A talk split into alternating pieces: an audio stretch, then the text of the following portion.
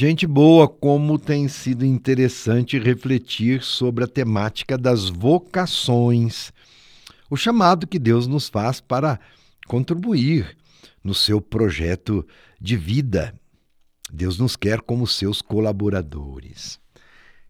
Todos temos uma vocação comum, que é a vocação à vida. E nós cristãos também a vocação cristã, porque somos chamados a seguir Jesus Cristo, imitando a sua vida e seguindo os seus passos, nos fazendo discípulos missionários dele. O chamamento de Cristo nos coloca na defesa da vida e no caminho da santificação para a construção de um mundo melhor. A vida dos santos também nos inspira neste peregrinar da fé. Não é que nós falamos sobre Carlos Acutis, não é? Este jovem brasileiro, jovem dos tempos de hoje, que viveu a santidade e até hoje, depois da sua morte, do seu passamento, continua a nos inspirar. A santidade contamina.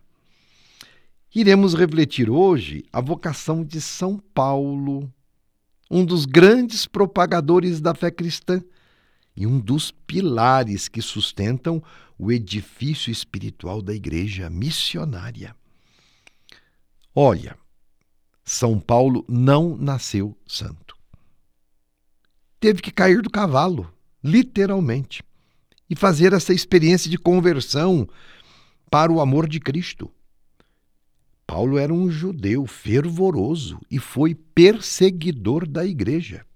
E como todo judeu, naquela época, ele observava a lei de Moisés. Pregava a salvação pela observância da lei, da obra salvífica justificada pela fé no Deus poderoso e juiz. Veja lá no Antigo Testamento. Paulo desprezava e discriminava os pobres, os doentes, os estrangeiros, porque eram entendidos como impuros. Eles, como que, infringiram a lei e por isso então estavam penalizados em vida. Ser pobre na lei antiga era sinônimo de não ser abençoado. E Paulo seguia esta metodologia. Por isso, perseguiu os grupos de judeus que acreditavam em Jesus de Nazaré quando o conheceram. A fama dos seguidores de Jesus não era boa, não. Eram considerados perturbadores da ordem religiosa do povo judeu, porque seguiam a nova lei trazida por Jesus. Na nova lei, os pobres são os privilegiados, muito ao contrário da antiga lei. Os pobres são os queridos de Deus. E Paulo perseguia os cristãos. Lá no livro dos Atos dos Apóstolos, nós encontramos a narrativa da conversão de Paulo. Assim está escrito: Durante a viagem, estando Paulo já em Damasco, subitamente o cercou uma luz resplandecente vinda do céu. Caindo por terra, Paulo ouviu uma voz que lhe dizia: Saulo, Saulo, por que me persegues? Saulo então diz: Quem és? Respondeu: Sou Jesus, a quem tu persegues. Trêmulo e atônito, disse Saulo: Senhor, que queres que eu faça? Respondeu-lhe: Levanta-te, entra na cidade ali te será dito o que deves fazer. Em Damasco ele foi batizado e passou a chamar-se Paulo. E a partir daí, ele que antes fora um perseguidor dos cristãos, tornou-se o grande anunciador do Evangelho, o discípulo de Jesus Cristo, em especial para os gentios, para os pagãos. Paulo resume assim a sua conversão: Eu sou o menor dos apóstolos, pois persegui a igreja de Deus. Mas pela graça de Deus sou o que sou. E a graça que ele me deu não foi inútil. Bonito, não é? As cartas de Paulo estão cheias do testemunho de sua conversão.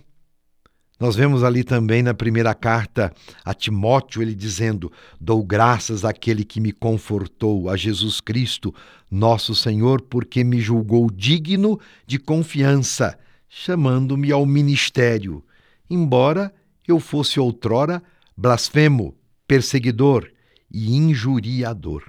Mas alcancei misericórdia, porque, não tendo ainda a fé, procedia por ignorância e a graça de nosso Senhor superabundou com a fé e a caridade que está em Cristo.